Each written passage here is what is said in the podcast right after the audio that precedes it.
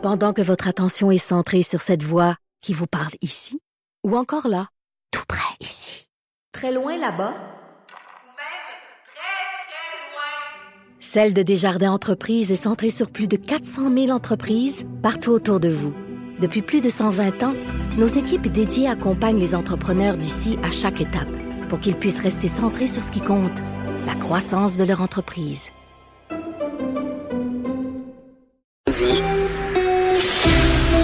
Pour la prochaine heure, laissez faire le biberon, laissez faire le lavage. Elle analyse la vraie vie pour le vrai monde. Bianca Lompré.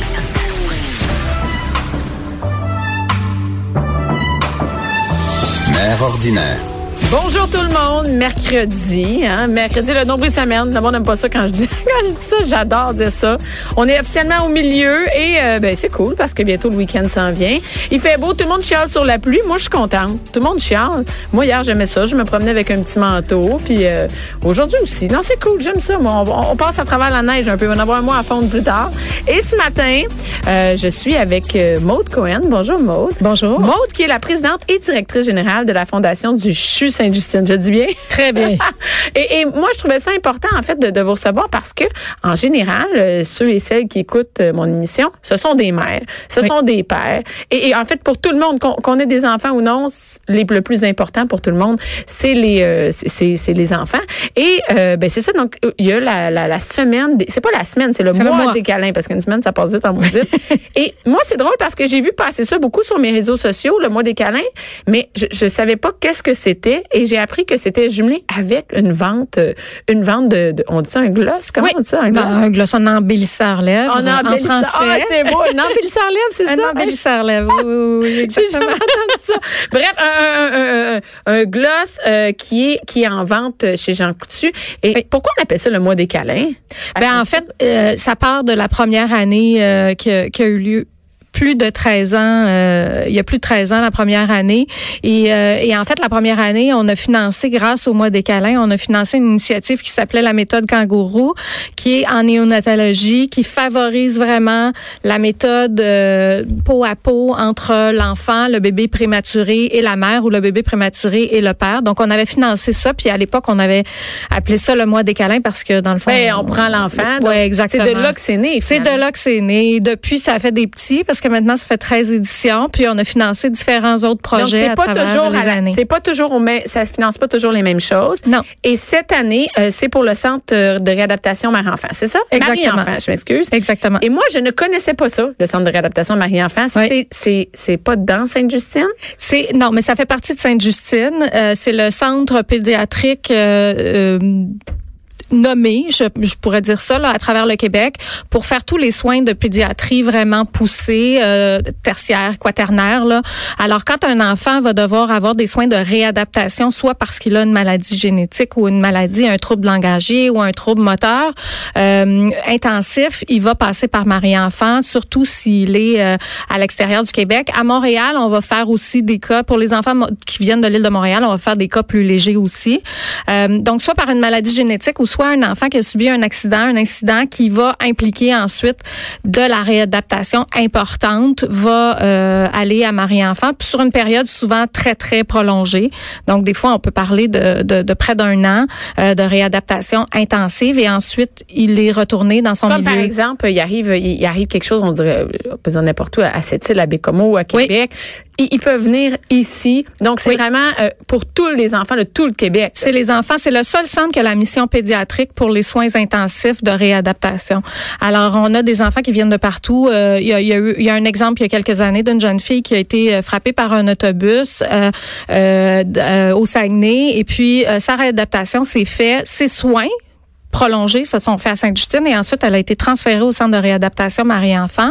Vous allez, vous avez l'exemple aujourd'hui d'une oui. maman qui va vous parler, qui elle, dont le garçon a eu des soins, euh, mais il y a eu un, un, incident, pardon, il y a eu un incident euh, dans les cantons de l'Est et puis lui, il a été transféré ici euh, à, à Sainte-Justine pour ses soins et ensuite au centre de réadaptation. Mais c'est important, nous on voulait, parce que des fois quand on donne, à une, ben, par exemple, là on donne, mais on a quelque chose en échange, on oui. a une glosse. Mais c'est important de savoir, on n'a pas l'impression l'impression que c'est, on, on voit jamais, on n'entend pas les gens qui disent oui, ça, a chang- oui, ça fait quelque chose pour moi concrètement. Oui. Et c'est pour ça qu'on a au téléphone Caroline Lévesque, qui est maman du jeune Gabriel. Bonjour, Caroline. Oui, bonjour. Bonjour, euh, Caroline. euh, Vous, vous êtes la mère de Gabriel et qui a eu, euh, qui on peut dire que qui a bénéficié euh, du centre de réadaptation de la, de- du CHU, c'est ça? Oui, effectivement. Est-ce que vous pouvez nous dire rapidement qu'est-ce qui est arrivé euh, à Gabriel pour que pour qu'il ait besoin d'avoir les services de, de- de- du CHU Sainte-Justine?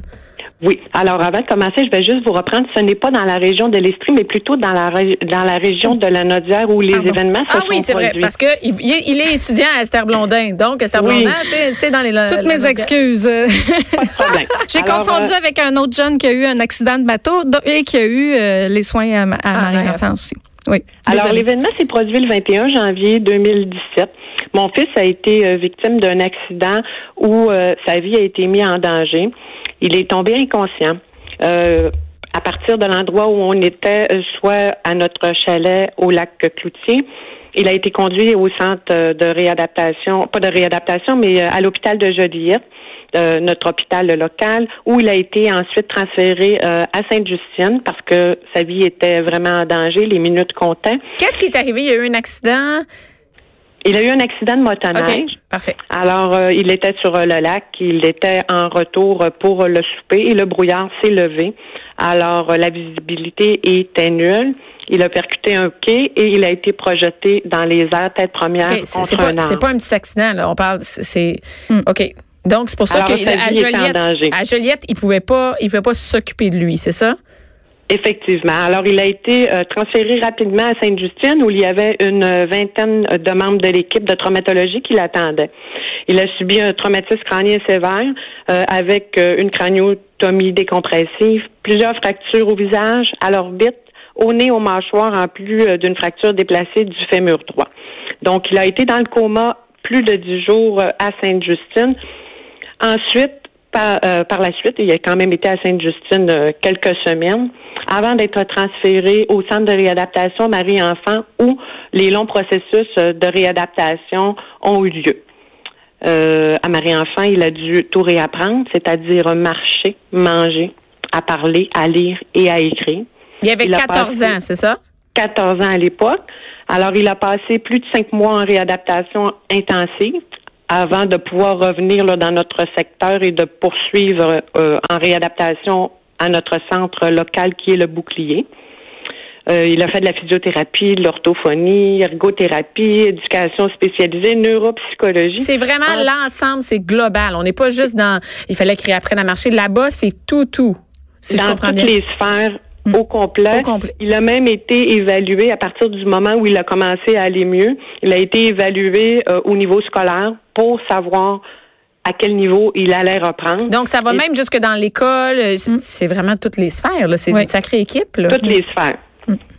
Oui, exactement. Puis c'est une équipe vraiment ultra spécialisée et c'est pour ça qu'il y a un centre qui existe au Québec pour faire ça. Parce Parce, que- qu'avec la population qu'on a, surtout la population pédiatrique, et l'objectif, je pense que la maman le dit, c'est le plus rapidement possible être capable de réintégrer l'enfant de façon euh, de plus en plus autonome, mais dans son milieu Mais c'est aussi que ce soit pas tout divisé. Donc, on a l'expertise, les compétences à la même place et on peut, euh, on Ouais. peut prendre dans la globalité l'enfant. Ouais. Et aujourd'hui, et, et vous, quand vous étiez, parce que là, sûrement, il y a un des deux parents qui a dû aller à Montréal quand Oui. l'enfant est à, est à Marie-Enfant. Comment ça fonctionne? Vous avez- Il y a des, pour tout ce qu'il y a, il y a un, un adulte qui a déménagé là. Comment ça fonctionne?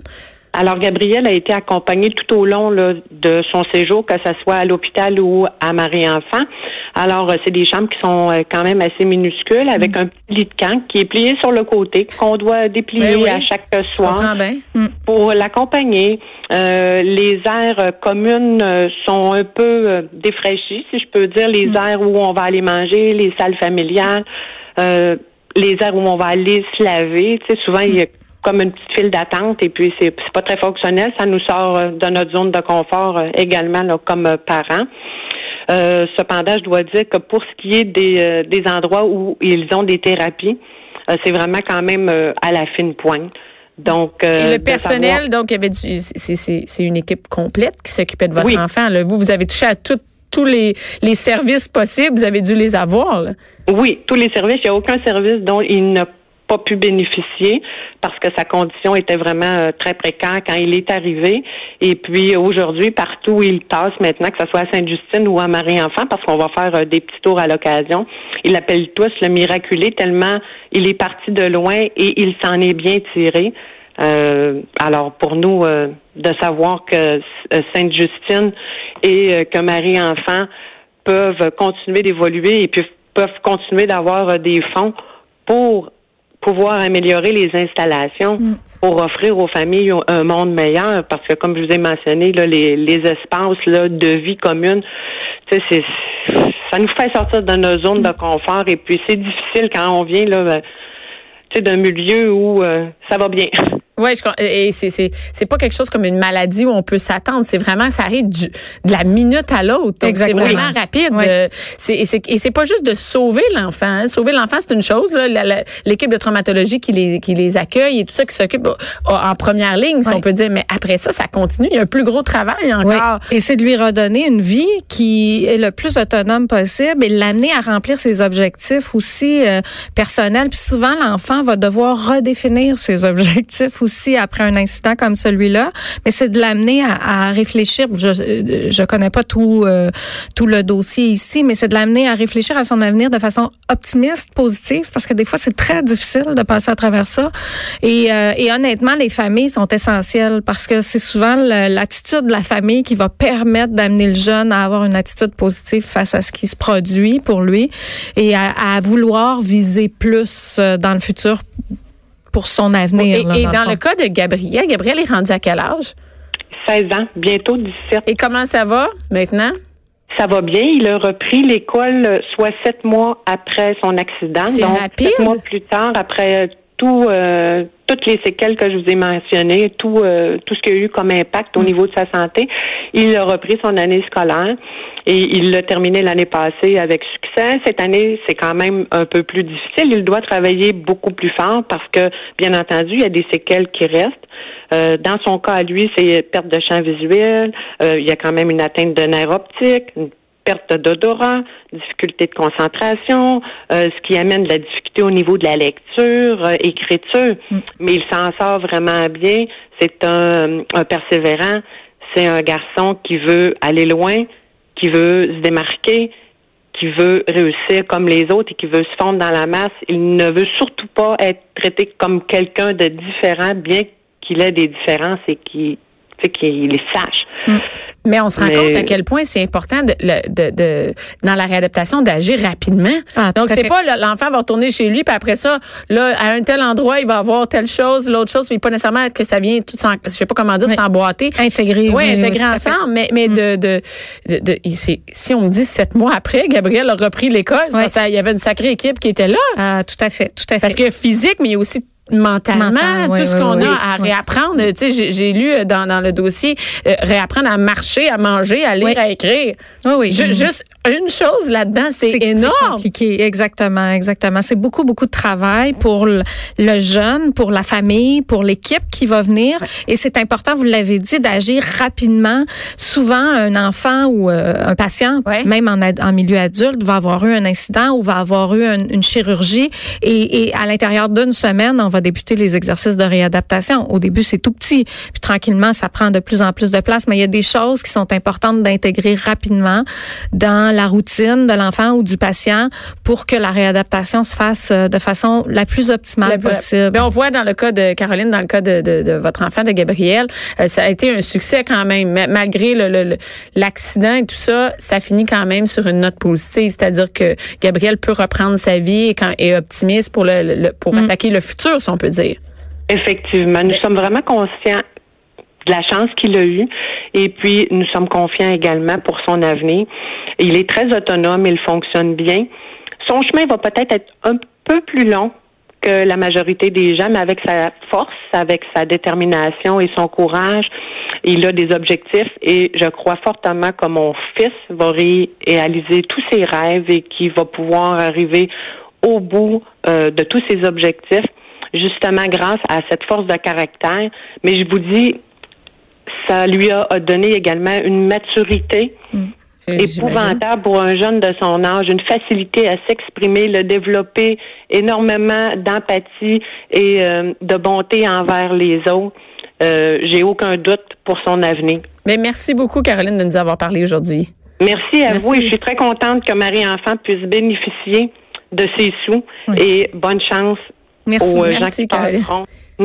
Merci. Et, et- et- et comme on le disait, c'est beaucoup de services. Et je lisais ça, c'est énormément de personnel qui travaille à Marie-Enfant. Tout à fait. Je lis ça, euh, des, ils comptent 5457 employés. Mhm, mhm. C'est Ben, l'ensemble du L'ensemble, oui. mais mais euh, mais il y a 5500 patients qui vont passer par le centre de réadaptation Marie-Enfant par année et vous avez là-dedans euh, il y a elle l'a mentionné, 67 lits euh, Oui. euh, en réadaptation, c'est en ça? réadaptation euh, à l'URFI, la réadaptation intensive. Il y a des enfants qui habitent à Sainte-Justine jusqu'à leurs 18 ans parce qu'ils nécessitent des soins euh, Jusqu'à, ils, ils beaucoup habitent plus là? important. Il il y a une petite école pour eux euh, parce qu'ils nécessitent des soins vraiment, vraiment très, très importants. Euh, et la charge pour les parents est beaucoup trop grande. C'est pas possible. Puis ils n'ont pas nécessairement tous les équipements spécialisés requis. Donc il y a quelques enfants qui vont être là. Euh, je vous dirais, il y en a peut-être une vingtaine là, qui vont Mais être là jusqu'à la. quand même. Oui, Et qui exactement. savent que euh, on rentre pas à la maison dans deux semaines. Exactement. Dans un mois non, dans non, six mois, on est exactement. ici pour oui, toujours. Oui, oui, oui, oui, exactement. Parce que euh, c'est là, ça devient, puis ça devient leur maison. Euh, Le personnel qui y travaille, vous savez même pas à quel point ils sont dévoués. Ils sont extraordinaires. Moi, j'ai visité Marie-Enfant dans le premier mois où j'ai commencé à la Fondation Sainte-Justine. Ça a complètement transformé euh, ma façon de voir euh, le travail que j'allais à faire, que j'avais à faire. C'est déjà extraordinaire de travailler pour la Fondation Sainte-Justine, mais lorsqu'on visite Marie-Enfant puis qu'on s'aperçoit de ce qui, euh, de l'étendue des soins qui, qui, qui sont offerts aux enfants, euh, on peut pas faire autrement que de vouloir appuyer cette cause-là puis de les aider. Et là, cette année, les sous qui vont être amassés par les ventes du gloss, donc comment ça fonctionne? On le paye 20 dollars dans les gens coutus. Exactement. Et la boîte est vraiment magnifique. Il y a une grand-maman avec le, le, le- le- un bébé dans ses bras. Et j'ai appris que c'est un, un concours de dessin, c'est ça? Exactement. À chaque année, puis là, il est en cours d'ailleurs, dessine-moi un câlin. Et puis les enfants envoient leur dessin. Il y a un dessin un jury très sérieux qui Ah est oui, formé sûrement. avec des gens du groupe Jean Coutu, des gens de Clarence et des gens de la Fondation qui choisissent un dessin de rythme FM aussi. Ah, Euh, c'est cool. Et, et, euh, ils choisissent un dessin et puis euh, et puis le dessin qui est choisi est sur la boîte euh, de présentation pour le gloss.